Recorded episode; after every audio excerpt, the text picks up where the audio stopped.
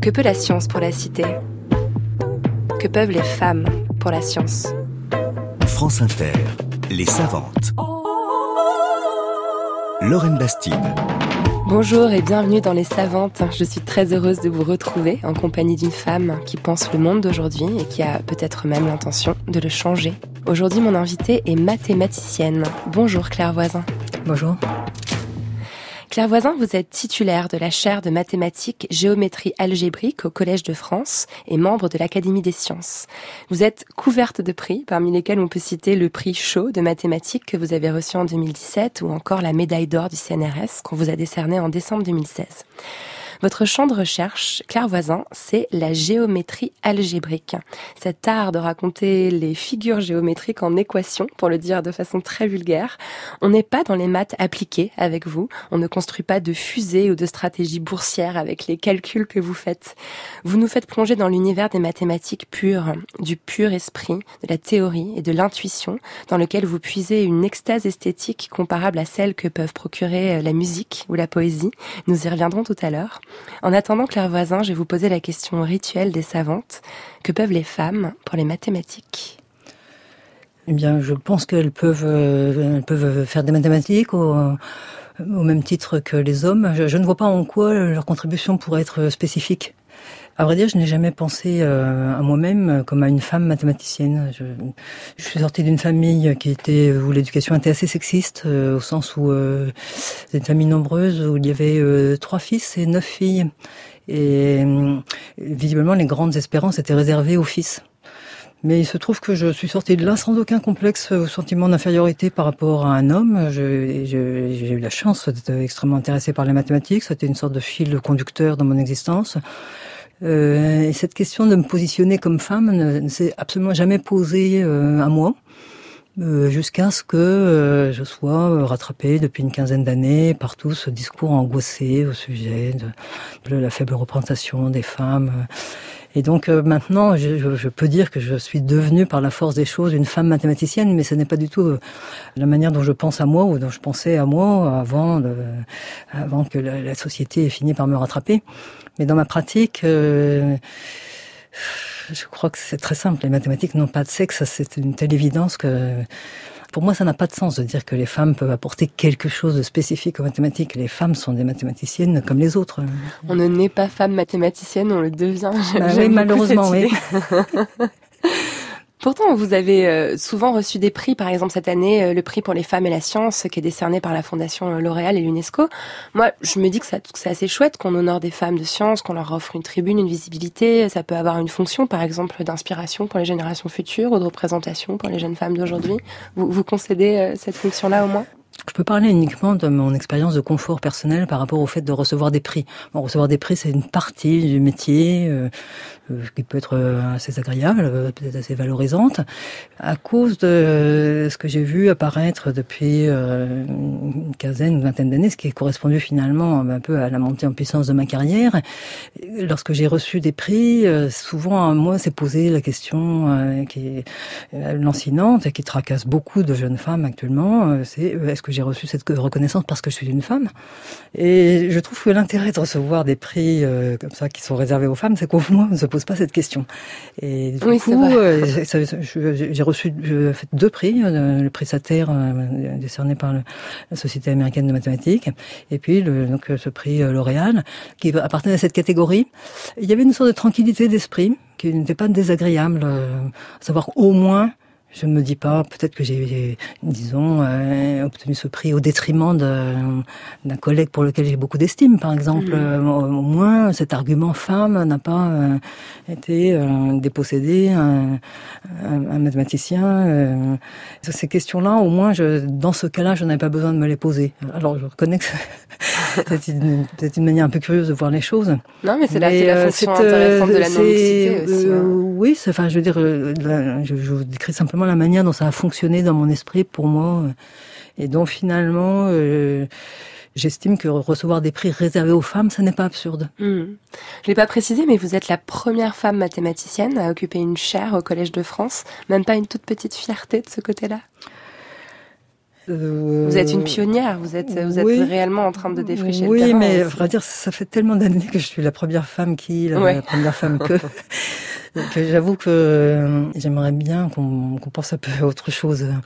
Et puis, euh, non, disons que je, le Collège de France, il y avait une certaine curiosité dans mon esprit euh, par rapport à cette institution. C'était tellement, euh, vous savez, le Collège de France, on en entend parler. Euh, avant même de savoir ce que c'est que le CNRS, c'est quand même une institution très réputée et puis euh, qui, euh, qui fait partie de pas seulement de la culture française, mais de notre patrimoine culturel. C'est vraiment la, la, pierre de fondation de nos institutions universitaires euh, et surtout c'est une institution qui remonte à une, une telle période d'épanouissement intellectuel de la France que c'est vraiment ancré dans nos, dans nos racines culturelles et intellectuelles. Donc j'avais vraiment une vision extrêmement positive de cette institution. Il y avait quelque chose enthousiasmant. Avec cette dimension très humaniste aussi de, de, de donner entendu, le savoir oui, bien entendu, tous, oui. Euh, de façon accessible puis, gratuite. Euh, oui, cette idée que euh, il y a 500 ans, on pouvait aussi révolutionner le monde de la connaissance en mettant en place, en instaurant de nouveaux modes de communication, de nouveaux modes d'enseignement, euh, en se débarrassant des, des vieilleries. Et c'était déjà il y a 500 ans. Cette modernité de l'humanisme est très plaisante. Donc je pense que c'est probablement ça qui m'a le plus plu dans cette idée de Collège de France. Très bien, alors promis, Claire Voisin, on ne va plus revenir sur cette question de femmes et mathématiques, c'est fini, on va parler d'esprit, on va parler de recherche et de votre parcours d'excellence, après avoir écouté Le temps de l'amour de Françoise Hardy.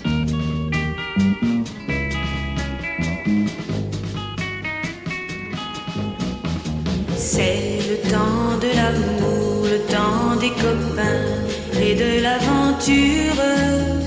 Quand le temps va et vient, on ne pense à rien malgré ses blessures. Car le temps de l'amour, c'est long et c'est court, ça dure toujours, on s'en souvient. On se dit qu'à 20 ans,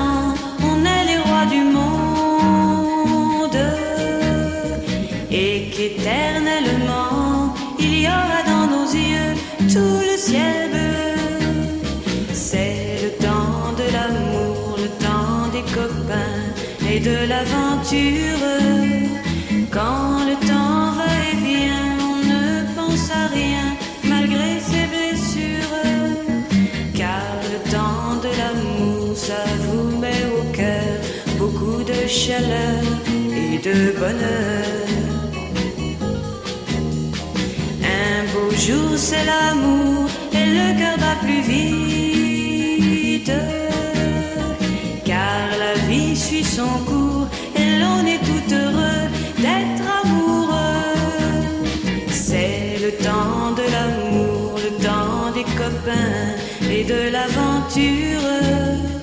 Quand le temps va et vient, on ne pense à rien malgré ses blessures.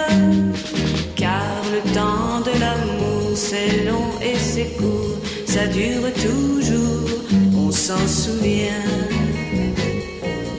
on s'en souvient, on s'en souvient,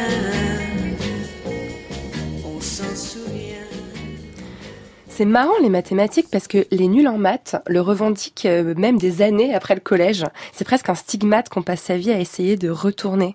Mais les maths qu'on enseigne à l'école, au collège, au lycée, pour vous, ça ne sont pas vraiment des mathématiques? Disons qu'il faut, il faut distinguer euh, les maths en elles-mêmes et euh, ce qu'on en fait. Il y a déjà un problème euh, en France, c'est le fait que les, les, mathématiques sont utilisées comme outil de sélection scolaire, hein. ce qui est contre-productif à des tas d'égards. Euh, d'abord parce que ça crée une situation d'angoisse pour les personnes qui euh, ne sont pas à l'aise vis-à-vis du système scolaire. Donc déjà pour eux, les mathématiques sont vues comme quelque chose de, de réverbatif. Et l'autre aspect euh, négatif, euh, c'est qu'en fait, euh, ça va sélectionner et pousser vers les mathématiques des ce qu'on peut appeler des, premiers de classe entre guillemets, donc des gens qui bon, qui sont ce type de profil parfaitement bien adapté pour réussir en classe, mais on sait bien ce que ça vaut.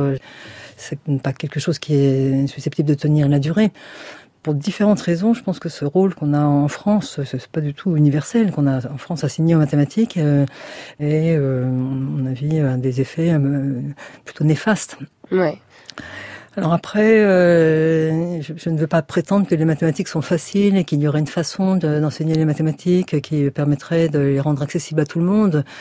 Là, ce serait un peu un discours un peu facile et démagogique. Euh, non, les mathématiques, il y a quelque chose qu'il faut maintenir à tout prix. Euh, c'est l'exigence de, de, concentration, le lien profond des mathématiques avec le langage, qui vont qui vont de pair. Parce que si vous voulez comprendre une, une définition mathématique, je pense pas à des définitions très compliquées, des définitions qui font intervenir quelques quantificateurs. Il faut savoir quand même euh, comprendre euh, les tenants et aboutissants en logique. C'est quelque chose qui a priori, euh, on peut dire, accessible à tout le monde.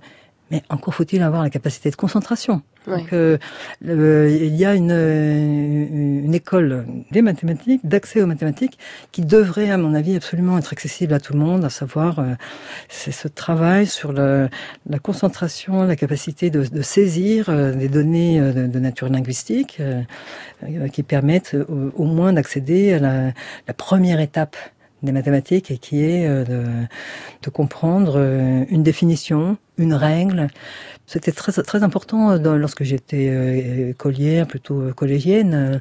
C'était ce qu'on appelait l'époque des maths modernes. On accordait pas mal d'importance au formalisme. Et, même si ça a été considéré comme un échec pédagogique, personnellement, je pense que c'était très important. Qu'est-ce qu'on entend par formalisme Eh bien, par exemple, à notre époque, je ne sais pas si c'est encore fait actuellement, on disait, bon, bah voilà, on, on va travailler sur une opération qu'on appellera truc il était hors de question de penser à l'addition, à la multiplication. Et on va euh, lui imposer un certain nombre d'axiomes. Et maintenant, euh, compte tenu de ces axiomes, développer. Euh, alors, il y avait, parfois, il y avait deux opérations. Donc, on pouvait avoir associativité, etc. Et là, là, on développait formellement un certain nombre d'expressions monstrueuses. moi, je, moi, j'adore. J'adorais parce que ça n'avait, ça n'avait aucun sens. Ça n'avait aucune, ça ne débouchait sur rien que de développer des compétences intellectuelles, à savoir, euh, voilà, on vous a donné une règle et vous allez l'appliquer. Apprendre à penser. Donc c'est c'est apprendre à penser et apprendre à utiliser son esprit. Pour moi, c'est c'est essentiel. Alors je ne dis pas qu'il faut forcément le faire de cette manière, de la manière dont c'était fait. Il, y a, un vrai fossé entre euh, le, collège et le lycée où la France n'a pas la réputation d'être très forte en, maths. Souvent il y a des, y a des concours euh, qui nous démontrent qu'on n'est pas très très bien classé de ce côté-là. Mais par contre, quand on arrive à beaucoup plus haut niveau, euh, il y a beaucoup de médailles Fields françaises. Il y a beaucoup de mathématiciens français comme vous hein, qui rayonnent à l'international. Ça se joue dans les grandes écoles en fait? Je pense que ça se joue essentiellement au niveau des classes préparatoires. Ouais. Bon, alors actuellement, il y a quelque chose d'un petit peu dramatique, c'est que euh, ça se joue aussi beaucoup au niveau de la reproduction d'une certaine élite ouais. qui, est, euh, qui, euh, qui a conservé une tradition intellectuelle, disons le, le, goût de faire faire des études extrêmement approfondies à ses enfants, sans toujours se soucier de, disons, des tenants et aboutissants économiques, par exemple. Donc, il y a, il y a un aspect qu'on peut considérer comme un peu négatif, c'est le, rétrécissement vers euh, progressif vers la, reproduction, euh, l'auto-reproduction d'une certaine élite, ce qui n'a pas été le cas euh, il y a, il y a 30, 40 ans. Mais néanmoins, je trouve que moi, tous mes enfants sont passés euh, par les classes préparatoires, pas que des classes préparatoires scientifiques d'ailleurs, et j'ai retrouvé, en, en, suivant de loin le, leurs études, la même qualité d'exigence, la même intensité, le même, euh, oui, la même exigence surtout, euh, à savoir, euh, vous êtes là pour donner vraiment le maximum de vous-même, et nous, les profs, donnons aussi le maximum de nous-mêmes. Alors après, il faut, faut peut-être euh, mettre de côté l'aspect euh, bachotage, concours, tout ce qui, encore une fois, peut être euh, aspect négatif du système. Mais néanmoins, il y, a une qualité d'enseignement qui est absolument fabuleuse. Mmh. Alors après, bien entendu, il va y avoir les, les grandes écoles, particulièrement l'école normale supérieure. Mais à mon époque, euh, j'ai suivi assez peu de cours à l'école normale supérieure. Seulement les, les cours qui préparaient à l'agrégation ce que pas dire que je regrette, mais bon, ça n'a pas m'a pas apporté euh, énormément de choses par opposition aux cours en université que j'ai commencé à suivre euh, une fois que j'ai été à l'école normale. Donc euh, c'était fabuleux. Il y avait les classes préparatoires, bon, un système bon, un peu rude, un peu carré, avec les concours à la clé, un peu pénible, mais où on apprenait vraiment une quantité de mathématiques absolument fabuleuse. Et ensuite, on était projeté très rapidement, alors je ne sais plus, en bâclé, une troisième année de licence, etc. Et ensuite, on, arrivait très très vite au niveau euh, qu'on appelle maintenant master, qui correspond à maîtrise et, euh, et DEA. Euh, c'était les anciennes terminologies, donc master 1 et master 2. Et à cette époque, ce dont je me souviens, c'est que c'était, à partir de ce moment-là, c'était des cours en université. Et des cours extraordinaires, simplement. Et j'avais été préparée euh, au niveau, franchement, de la, solidité de la formation, préparée par les classes préparatoires. Et ça, je pense que c'est quand même quelque chose qui est...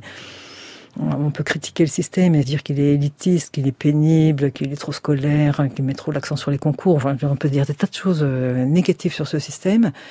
La qualité de l'enseignement est telle que, euh, au bout du compte, ça vaut le coup. et je crois que c'est vraiment le, plutôt que l'école normale. Je pense que c'est ça qui explique aussi la qualité de l'école française. C'est la vraie force du système français. J'aimerais qu'on écoute ensemble quelque chose de très beau. Le poème, euh, évidemment très connu, des correspondances. Donc c'est sur les synesthésies, euh, c'est un grand classique. Et la, première strophe de ce poème, pour moi, euh, il semble parler de la nature, la nature qui parle à l'homme et qui va inspirer l'art, mais pour moi, en fait, j'ai l'impression qu'il parle des mathématiques. Donc il dit euh, La nature est un temple euh, ou de vivant un pilier, laisse parfois sortir euh, de confuses paroles. L'homme y passe à travers une forêt de symboles qu'il observe avec des regards familiers. Et je trouve ça vraiment formidable parce que c'est surtout ces regards familiers, c'est exactement peut-être la relation que nous avons, nous, mathématiciens, aux, objets mathématiques. Cette espèce de une relation d'une proximité intense qui, pour moi, s'explique par le fait que les objets mathématiques sont des objets de l'esprit au départ. Donc on, a une bien meilleure familiarité à ces objets qu'avec euh, n'importe quel objet du monde environnant. donc je pense que moi je supprime la nature et je remplace par les mathématiques. Et je trouve que ça fait une strophe euh, extraordinaire. C'est un extrait de l'émission L'idée culture de Natacha Triou sur France Culture et vous parliez d'un poème issu des Fleurs du Mal de Charles Baudelaire. En fait, en vous écoutant, on comprend que les maths, c'est le monde de l'esprit pur. C'est ma manière de voir les choses. C'est ça qui m'a amené euh, aux mathématiques. Pour moi, c'est un refuge. J'ai tendance à l'opposer au monde. Et après, euh, il faut aussi ménager les, les, susceptibilités ou les sensibilités de gens pour qui, euh, de mathématiciens, qui ont leur propre conception des mathématiques et pour qui les mathématiques, c'est un, un outil qui permet de comprendre le monde. Mm. Alors en France, on parle parfois de mathématiques appliquées. C'est, il s'agit de, de, mathématiciens qui ont une motivation scientifique au départ, euh, qui est ancrée dans le, monde, la connaissance du monde.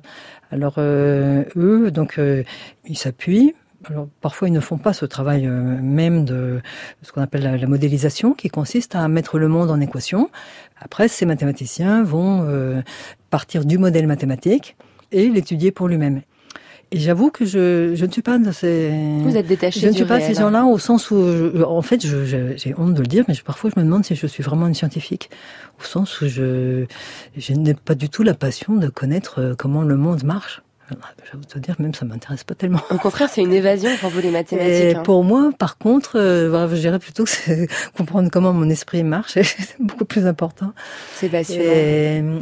Personnellement, euh, j'aime beaucoup, pour moi, ce qui est très, important en mathématiques, c'est l'aspect euh, linguistique. Il y a différentes étapes. le, on disait tout à l'heure, le, langage est très important. Il y a le moment où on fait des définitions, le moment où on formule les énoncés. Alors ces énoncés ils vont avoir différents statuts. Il y a les énoncés qu'on croit être vrais, euh, qu'on formule sous le nom de, de conjecture. Il y a les les théorèmes, qui sont les énoncés définitifs qu'on estime vraiment importants, qui vont rester sous cette forme-là pour être transmis. Il y a des énoncés intermédiaires qui vont être une espèce de pièces de Lego, euh, servir dans des démonstrations.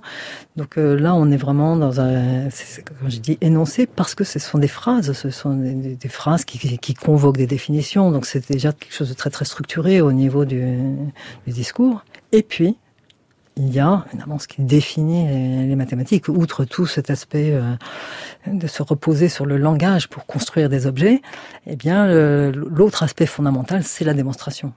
Et ça, c'est l'aspect fondamental, unique, spécifique euh, des mathématiques. Euh, on ne sait pas les choses, on les démontre. Mais souvent, les gens ne sont pas conscients de cette autre euh, partie préalable très importante qui est euh, conceptuelle, à savoir, voilà, je mets en place les objets, je leur, je leur attribue telle propriété, tel système d'axiomes, je mets en, tout cet aspect qui est très très important dans mon domaine, la géométrie algébrique, un aspect de, de fondateur où on, on introduit un certain nombre d'acteurs de notre travail de, recherche. Cet aspect-là est donc très euh, très important et très rarement perceptible, euh, disons, euh, en dehors de la recherche mathématique. Quand on vous entend parler comme ça d'axiomes, de démonstrations, vous pouvez presque être en train de parler aussi de philosophie. Et ce qui est étonnant avec vous, c'est que finalement, peut-être que dans les esprits, on renvoie plutôt les maths du côté de la rationalité ou du matériel, alors que finalement, vous, vous l'élevez du côté de l'art, de la poésie, et presque même du mystique je vous ai entendu dire, les mathématiques constituent un monde qui se caractérise par une forme de beauté et peut-être même plus que cela, une forme de vérité supérieure. Ça me paraît, euh, oui, un peu tirer les choses euh, parce que justement, c'est ça qui est beau, c'est qu'on évite de tomber dans dans, un aspect mystique grâce à l'exigence de démonstration. Cet aspect de vérité supérieure, il, apparaît lorsque on se dit, en contemplant une définition, en contemplant un, un objet, on dit, ça c'est la bonne définition. Et ça, c'est vraiment quelque chose qui se distingue de cette autre étape fondamentale euh, qui consiste à faire des démonstrations euh, de certains énoncés, euh, où là, on sort tout son outillage, etc. La notion de la, la pertinence d'une définition, il y a un caractère de révélation, effectivement.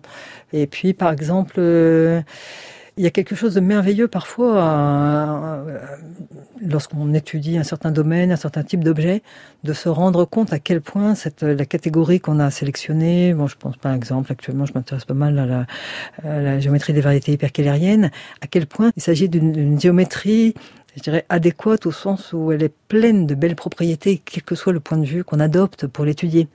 Euh, donc il y a comme ça des, objets qui sont particulièrement riches et, adéquats, quel que soit le point de vue qu'on adopte, euh, dont on peut faire le tour sans être déçu parce que chaque fois il apparaît une nouvelle propriété qui montre à quel point cette, euh, on avait eu raison de cerner cette catégorie d'objets parce qu'il a tel ou tel type de richesse à la fois suffisamment général pour intéresser pas mal de gens et suffisamment particulier pour avoir justement des, des propriétés spécifiques intéressantes à savoir si vous prenez des objets trop généraux, vous allez être vite stoppé euh, au stade des définitions et quelques premières propriétés. Mais après, si on veut vraiment démontrer des énoncés, euh, si on veut mettre en évidence des comportements euh, spécifiques, eh bien, on est obligé de, spécifier des types de géométrie, des, propriétés particulières. ça va être fibre canonique triviale, courbure ceci.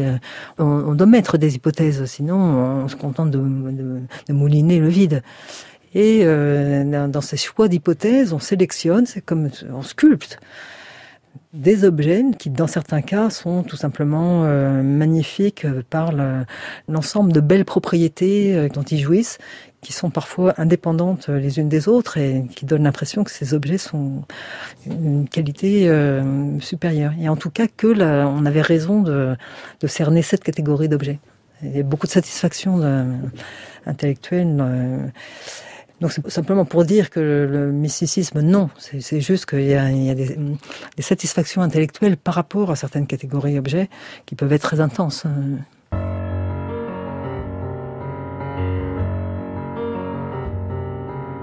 D'où vient cette lumière au-dessus d'elle? Et ce pas de louve caressant? Ces hanches qui roulent, facile, naturel. Y a-t-il un amour qui la hante? C'est peut-être juste l'an 40.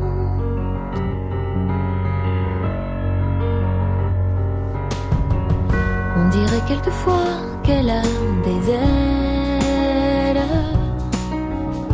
ou comme une audace l'insolente. Un avis nouveau elle en deviendrait fatigante. Ce n'est rien de plus que l'on quarante.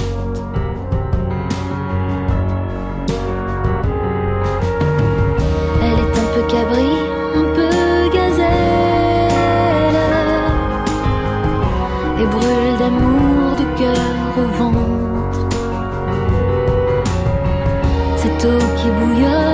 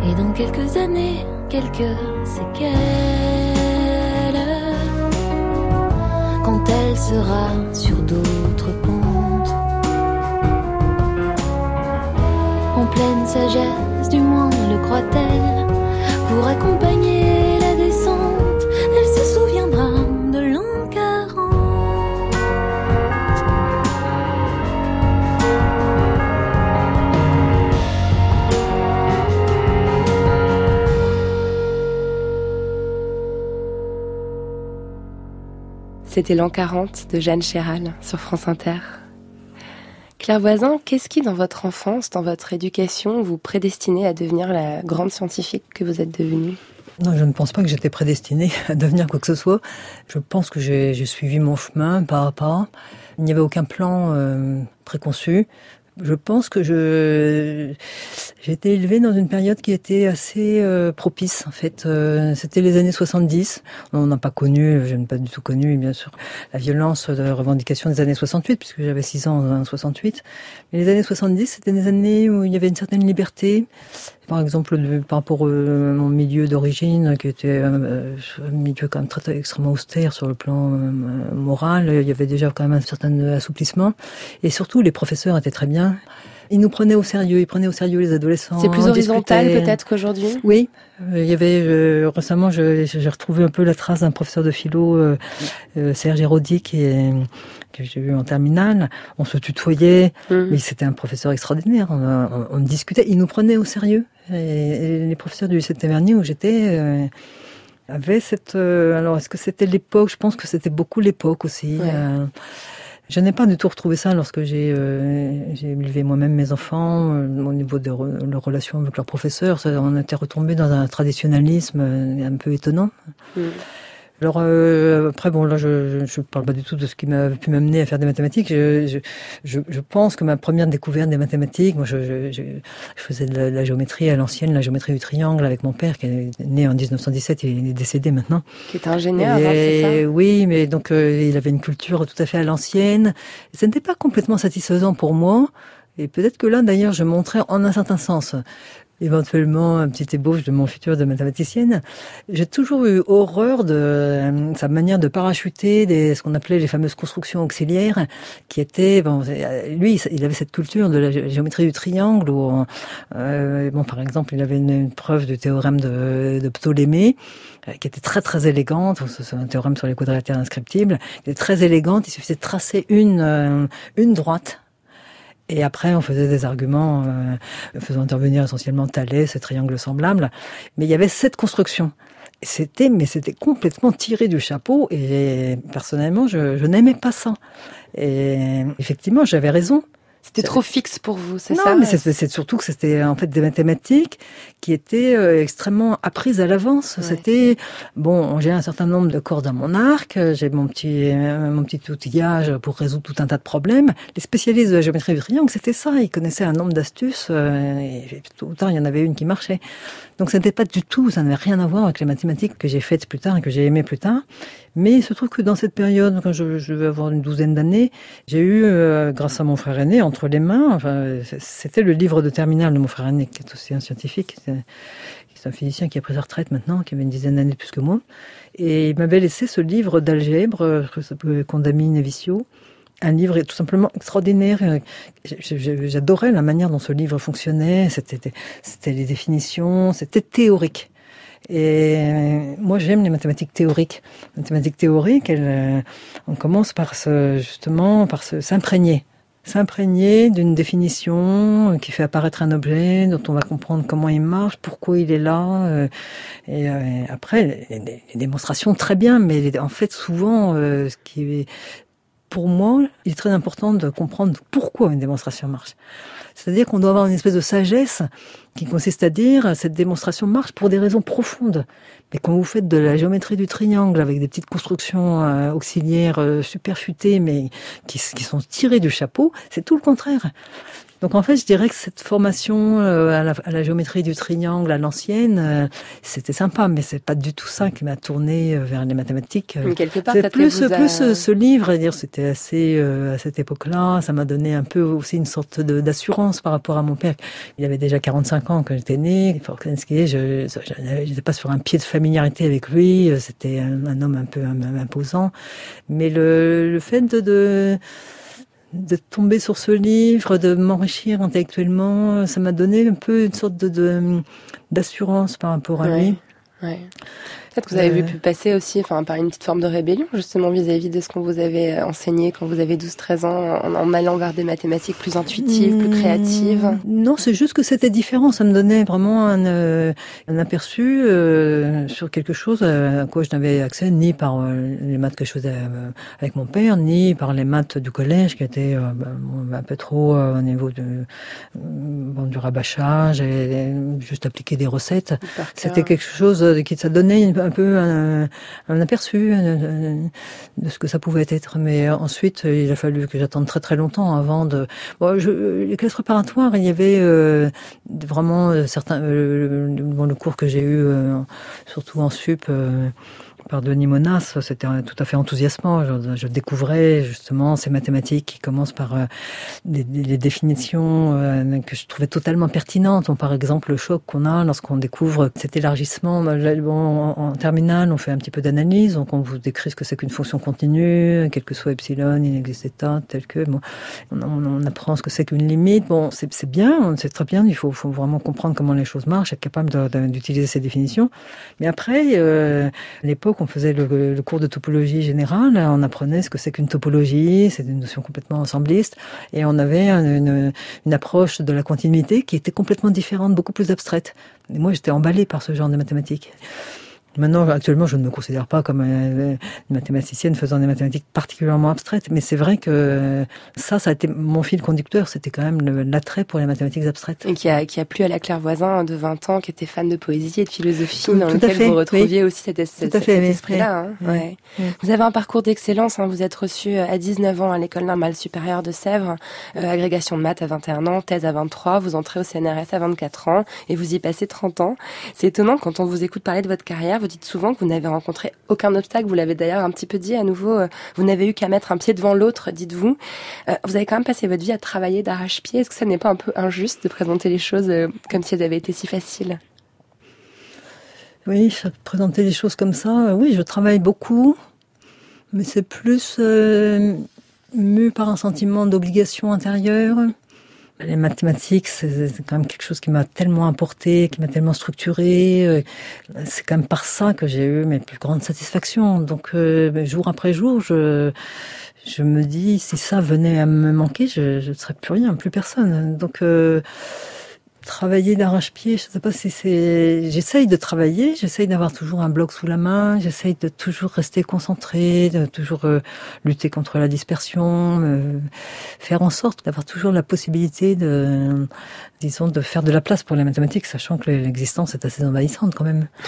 Euh... L'existence est envahissante. Quelle magnifique façon de présenter les choses. Je trouve ça, je trouve ça très juste. Euh, oui, c'est-à-dire euh, pas seulement l'existence. L'existence, c'était plutôt bien pour moi. J'ai quand même élevé cinq enfants et je pense que si je n'avais pas eu la, la possibilité d'avoir cet épanouissement familial, j'aurais le stress des mathématiques aurait été trop violent, trop fort. Je pense que c'était pour moi, ça contrebalançait cette tendance à, à, tout donner aux mathématiques. Vous partagez votre vie avec un mathématicien aussi d'ailleurs. Peut-être que oui. c'est parce que les mathématiques chez vous sont comprises et existent que vous avez pu trouver cette, cette ce confort-là, cette liberté-là? Oui, oui, effectivement. En particulier une certaine tolérance. Euh, face à la, la tendance à, à s'évader mentalement euh, pendant les dîners familiaux. euh, c'est vrai que nos enfants n'étaient pas trop interloqués quand tout d'un coup j'avais l'air d'être complètement, euh, d'avoir complètement perdu le fil de la conversation. Il y avait cette tolérance, mais aussi peut-être de façon plus importante et moins anecdotique, une grande tolérance par rapport aux, besoins en termes de, temps, de, euh, disons, de solitude y compris euh, le week-end. Donc, euh, puis aussi le fait que on, est parfaitement d'accord, pas sur tout, mais par exemple sur le fait que l'essentiel quand on part en vacances, c'est de pouvoir se remettre au travail le plus vite possible. Sachant que hum, souvent, c'est pendant les vacances qu'on a le moins de dérangements, d'interruptions. Euh, on essaie de pas trop avoir Internet, euh, et tranquillité d'esprit. alors là, chacun se précipite sur sa table de travail. L'existence envahit un peu moins hein, pendant les vacances. Vous avez parlé de, solitude et je me posais la question, quand on manipule un langage, des signes, des notions que, en fait, euh, personne ne comprend, vous le dites souvent vous-même, ce que je fais est incompréhensible, ça ne vous fait pas vous sentir seul, justement, parfois? Ah, pas du tout. D'abord parce que il ne faut pas oublier la communauté mathématique. Et c'est une communauté qui est très dense euh, et, qui forme un tissu euh, particulièrement solide de spécialité par spécialité. Donc je suis extrêmement proche de on peut dire, de, beaucoup de gens qui travaillent en géométrie algébrique. Alors maintenant, euh, malheureusement, il y a une, certaine tendance euh, à ce que j'appelle la babélisation, savoir que même ma discipline, la géométrie algébrique, a eu tendance à se sous-diviser en état de petites, euh, petits sous-domaines. Donc on a du mal à se comprendre les uns les autres. Mais c'est quand même, dans l'ensemble, il, y a quand même suffisamment de gens, je ne sais pas, 500 personnes au monde, avec qui je suis totalement de plein pied sur le plan intellectuel. Donc je n'appelle pas ça de la solitude. Après, c'est sûr que je ne vais pas expliquer à ma voisine de palier euh, ce sur quoi je travaille actuellement, mais ce n'est pas non plus ce que je désire particulièrement. Euh. Et il y a, aussi un autre aspect, c'est que quand on fait des maths, on n'est jamais seul parce que euh, le monde des objets mathématiques est d'une présence et d'une d'une intensité, il est vibrant, il est il est il est, il est peut-être dur, il est peut-être exigeant, c'est un, un, monde de l'extrême, au sens où si on n'est pas en forme, il vaut peut-être mieux euh, s'abstenir. Mais par ailleurs, euh, c'est un monde où on se sent vraiment chez soi. Et donc, euh, solitude, non, non, non, pas du tout. Ça peut m'arriver de me sentir seule, mais pas quand je fais des mathématiques.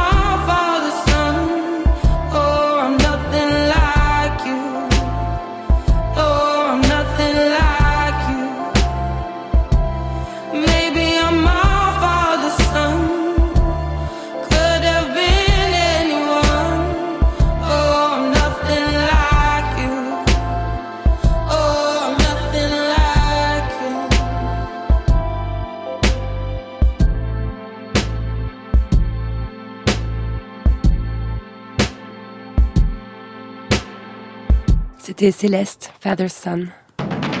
Lorraine Bastide. Les savantes sur France Inter. Dans cette dernière partie d'émission Claire Voisin, on va s'intéresser à votre domaine, la géométrie algébrique. Alors si j'ai bien compris, c'est le fait de décrire des objets géométriques par des équations algébriques et vice-versa. C'est un champ assez récent euh, dans l'univers des mathématiques. Comment expliquer qu'il soit apparu au 19e siècle seulement? Il manquait quoi avant pour y arriver? Je ne sais pas si je présenterais les choses comme ça. Euh, euh, disons que la motivation de la géométrie algébrique, elle remonte à, on peut dire, à Diophante. Euh, donc euh, là, là n'est pas le, on est chez les Grecs. Là, oui. on peut dire, euh, on peut présenter la géométrie algébrique.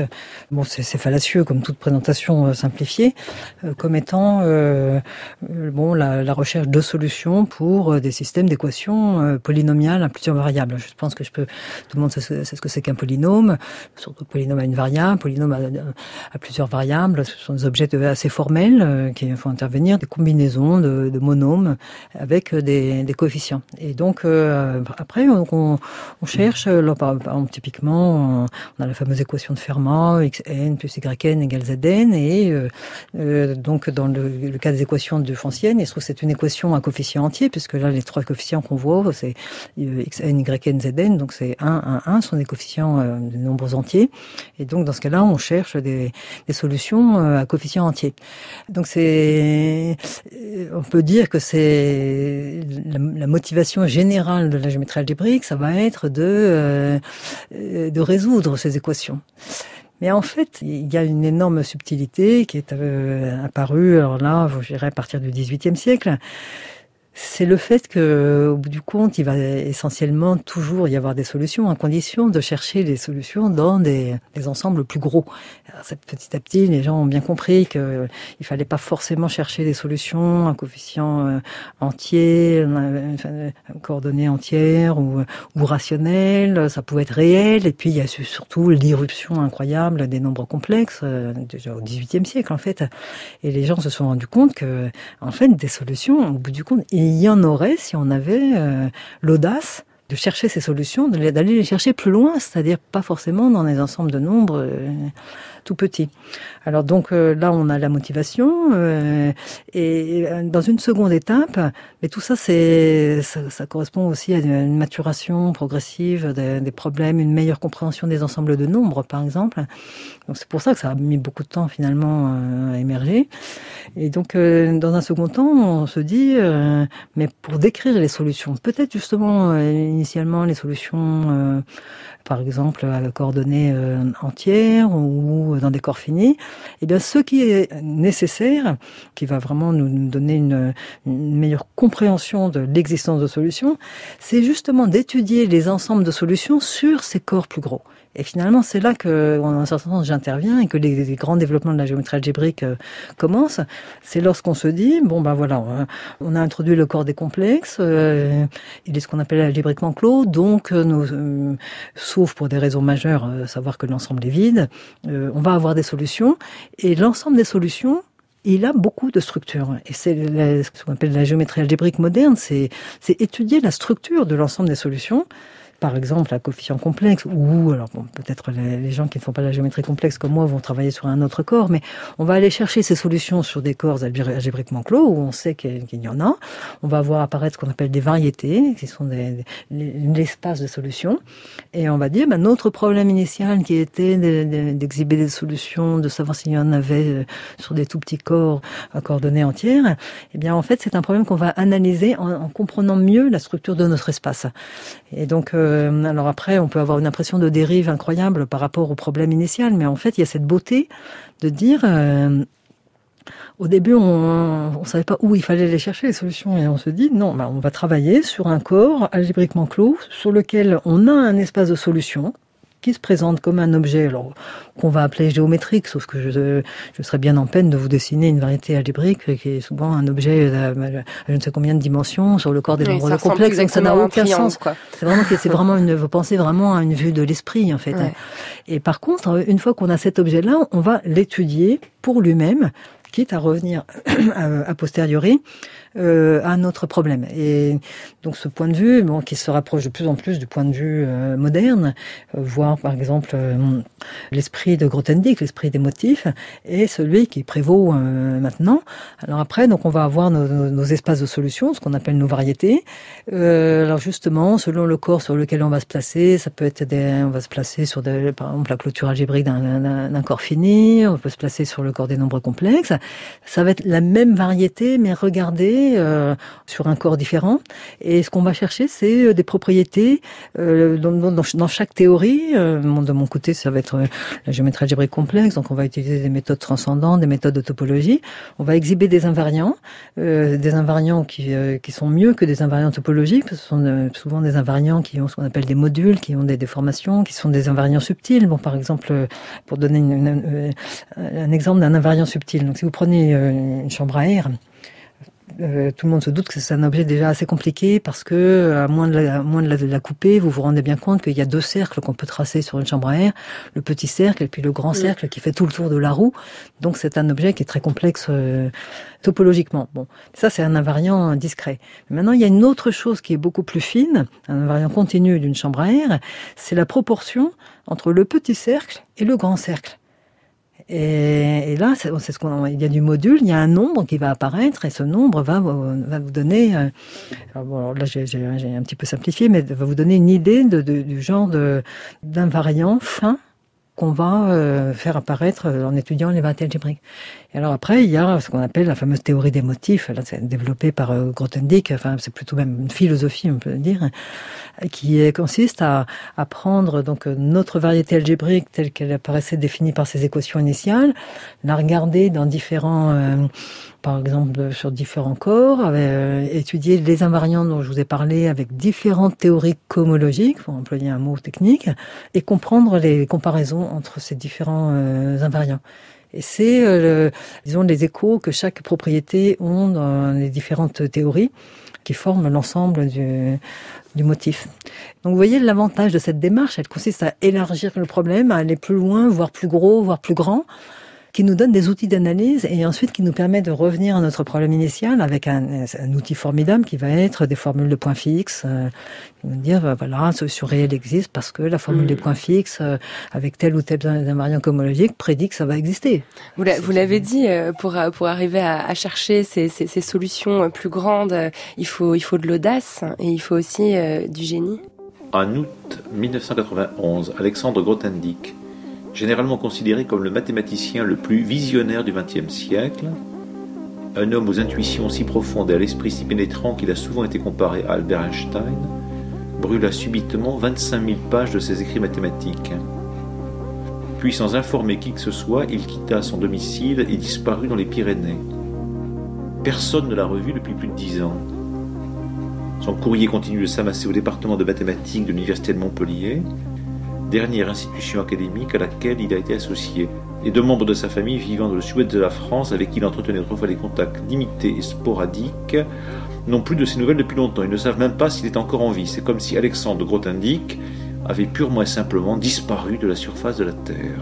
C'est un extrait du documentaire Alexandre Grothendieck sur les routes d'un génie par Catherine Héra et Yves Le Pestipon. C'est un personnage absolument euh, fascinant que j'ai vraiment découvert grâce à vous et, et, euh, j'ai lu un, un, texte extrait de son livre le plus célèbre, Récolte et semaille, d'ailleurs où on trouve aussi euh, de la philosophie, de la poésie, de la littérature et il a cette phrase, je me sens faire partie quant à moi de la lignée des mathématiciens dont la vocation spontanée et la joie est de construire sans cesse des maisons nouvelles. Alors c'était qui cet Alexander Grothendieck dont vous avez cité le nom plusieurs fois quand vous nous expliquiez ce qu'étaient les géométries algébriques euh, C'est difficile pour moi de dire euh, qui était Alexandre Grothendieck pour la bonne raison que je ne l'ai jamais rencontré. En tout cas, pour vous, il est quoi? Il, est, il, a, il a un père spirituel un... Hmm, non. Euh, je suis pas du tout du genre à avoir un, un père spirituel. C'est juste quelqu'un qui a un apport tout simplement colossal au domaine dans lequel je travaille. Et Alexandre Grothendieck, comme individu, ne m'intéresse pas tellement en fait. Parce que c'est fascinant son histoire. oui, c'est fascinant, mais mon père et moi étaient suffisamment compliqués pour que je n'ai pas, du tout envie de m'embêter avec les, les, problèmes personnels d'Alexandre Grothendieck. Par contre, ce qui est incontournable, c'est l'œuvre d'Alexandre Grothendieck, sa contribution à la géométrie algébrique, euh, même si on ne veut pas aller vers les choses les plus touffues, les plus abstraites, les plus euh, même si on n'est pas fanatique de, de, on ne peut pas faire un pas en géométrie algébrique sans utiliser les travaux de Grothendieck. Il nous a mis entre les mains un outil d'une puissance extraordinaire. Alors après, euh, on peut s'interroger. cette phrase, elle est magnifique, mais elle est aussi un peu ambiguë. Le sous-entendu, c'est que moi, au Grothendieck, je suis le mathématicien, et vous, vous allez habiter dans la maison que j'ai que j'ai construite. Et je pense que malheureusement, la fin de Grothendieck, ça correspond au fait que ce mode de fonctionnement n'était pas très sain. Or, moi, je suis extrêmement attaché à la notion de communauté scientifique, dont, les membres sont euh, sont égaux. En tout cas, cette idée que la communauté est faite de gens euh, égaux en statut, égaux en conception de, de son droit à, à vivre et à se réclamer de la communauté, c'est pour moi très important. Et de reconnaître que chacun a un droit d'accès personnel aux mathématiques. On va pas dire à des gens, euh, vous, vous allez euh, développer euh, tel paragraphe que j'ai suggéré dans mon œuvre. Ce n'est pas comme ça que ça peut fonctionner. Alors malheureusement, je trouve que dans l'esprit de Grothendieck, il y avait trop l'idée qu'il était la source. Oui. D'ailleurs, euh, quel mathématicien ne veut, euh, d'une certaine manière, se rapprocher de la source? On ne peut pas traiter les gens comme des sous-fifres. Ça n'a aucun sens d'être mathématicien si à un moment donné, on ne peut pas euh, avoir ce sentiment de s'être approprié une définition, une démonstration, un théorème. Et je pense que Grothendieck était quand même beaucoup trop dans un schéma humain qui était catastrophique. Donc cette phrase est très belle, mais mais il y a déjà en germe euh, peut-être l'extrême solitude dans laquelle il passera la fin de sa euh, vie. Mais surtout son, son, son, idée que euh, il était un peu le seul à pouvoir à être à la source des mathématiques. Mm. En tout cas, il existe 77 000 pages de, de manuscrits qu'il a passé plusieurs décennies à écrire que personne n'arrive à déchiffrer. Il faudrait beaucoup de moyens pour arriver à le faire. Oui, on n'est on n'est pas encore au bout en fait de, de beaucoup de, temps et actuellement, récemment. oui. Il faudrait aussi énormément de temps, énormément de disponibilité. Alors, ce n'est pas actuellement les gens, il y a une perte de disponibilité catastrophique, précisément par rapport à cette période. C'est très intéressant de faire un peu l'histoire de l'évolution de la pratique des mathématiciens et peut-être de tous les autres scientifiques en termes de générosité de leur temps, générosité de leur personne. Voir que les années 60, c'était des années où les mathématiques se faisaient en séminaire. Ça ressemblait beaucoup plus à l'époque grecque euh, où on allait sur le forum euh, discuter de questions philosophiques. Donc les gens faisaient des mathématiques, pas dans la rue, mais... Mais c'est marrant que vous, que vous parlez de cette praticité et de ces formes, parce que je voulais qu'on clôture l'émission en parlant de ces tableaux. Moi, j'ai regardé des, des, vidéos où on voit travailler et il y a quelque chose de presque, j'en employé le mot archaïque qui est peut-être un peu péjoratif, mais en tout cas de très, très ancré dans une tradition. Finalement, votre métier consiste beaucoup à écrire des lignes et des lignes et des lignes d'équations sur ces tableaux qui font plusieurs mètres de haut pour partager, en fait, euh, vos réflexions, euh, vos démonstrations avec le plus grand nombre. Quelle importance ils ont pour vous ces tableaux? Cette dimension physique que prennent euh, vos mathématiques Disons que, euh, bon, actuellement, il y, a, une partie de la communauté qui évolue vers l'usage des présentations bah, euh, bah, par Beamer, PowerPoint. nous, on utilise plutôt ce qu'on appelle les Beamer. personnellement, je trouve que ça ne respecte pas le, le rythme intellectuel des auditeurs. et le danger, c'est de présenter une sorte de produit fini, qui est par définition qui est fini à l'avance. Personnellement, quand je donne un exposé comme ça, qui est préparé à l'avance, j'ai j'ai toujours l'impression qu'il y a une partie de moi qui est, qui, est ailleurs. Je ne suis pas complètement mobilisée. Et je trouve qu'on présente trop le produit fini, impacté. Euh, je trouve que l'avantage de l'exposer au tableau, c'est que on est limité justement par son rythme physique. On a, je pense, une capacité plus grande à maintenir la concentration de l'auditoire. Il faut du temps pour comprendre la mathématique. C'est, on, ne peut pas accélérer le rythme. Le danger dans un exposé par transparence, c'est de se dire, euh, ça va beaucoup plus vite, donc je peux dire plus de choses. Mais euh, ce qui est important, c'est pas d'avoir dit beaucoup de choses, c'est d'avoir d'être sûr que les personnes euh, qui nous suivent ont compris non seulement l'énoncé, mais aussi l'esquisse de démonstration. C'est pour ça que euh, se donner du mal et dépenser de l'énergie physique pour écrire sur un mode un peu archaïque, pour moi, c'est une question de rythme. C'est permettre à l'auditeur pendant que moi j'écris laborieusement quelque chose au tableau, de suivre le chemin dans lequel je veux l'entraîner. Peut-être que je me trompe, peut-être que les générations futures ne suivront pas du tout ce schéma. Moi, ça reste le seul moyen de, de réellement faire passer quelque chose et pas euh, juste un truc euh, bien emballé et qui va s'empresser de, de s'évaporer dès que euh, les gens ont retourné les talons. Une dernière question avant qu'on se sépare, Claire Voisin. Est-ce que vous avez un conseil à donner aux jeunes femmes et peut-être même aux jeunes hommes d'ailleurs qui écoutent l'émission et qui rêvent un jour d'occuper votre place dans le monde des mathématiques? Bon, moi, je commence toujours par répondre que je n'aime pas donner de conseils, en particulier parce que je n'aime pas en recevoir et que je n'ai jamais suivi aucun conseil. Après, pour des, des questions vraiment plus internes euh, à la science et particulièrement aux mathématiques, euh, j'ai un seul conseil, c'est voir grand. Voir grand, voir très ambitieux, dès le départ. Il faut le faire jeune. C'est jeune que la, la- la curiosité, la sensibilité aux, aux différents domaines de mathématiques, aux différentes manières de faire des mathématiques doit, doit se développer. Vous avez entendu Voyez grand. Merci beaucoup, Claire Voisin. Toutes les informations concernant l'émission sont à retrouver sur le site franceinter.fr. Vous pourrez y réécouter l'émission en ligne et bien sûr la podcaster avec votre application préférée. Cette émission a été réalisée par Coy Nguyen et préparée par Perrine Malinge, avec aujourd'hui à la technique Paul Percheron. La programmation musicale est signée Jean-Baptiste Dibert. Merci d'avoir écouté Les Savantes. À dimanche prochain avec la sociologue Anan Karimi.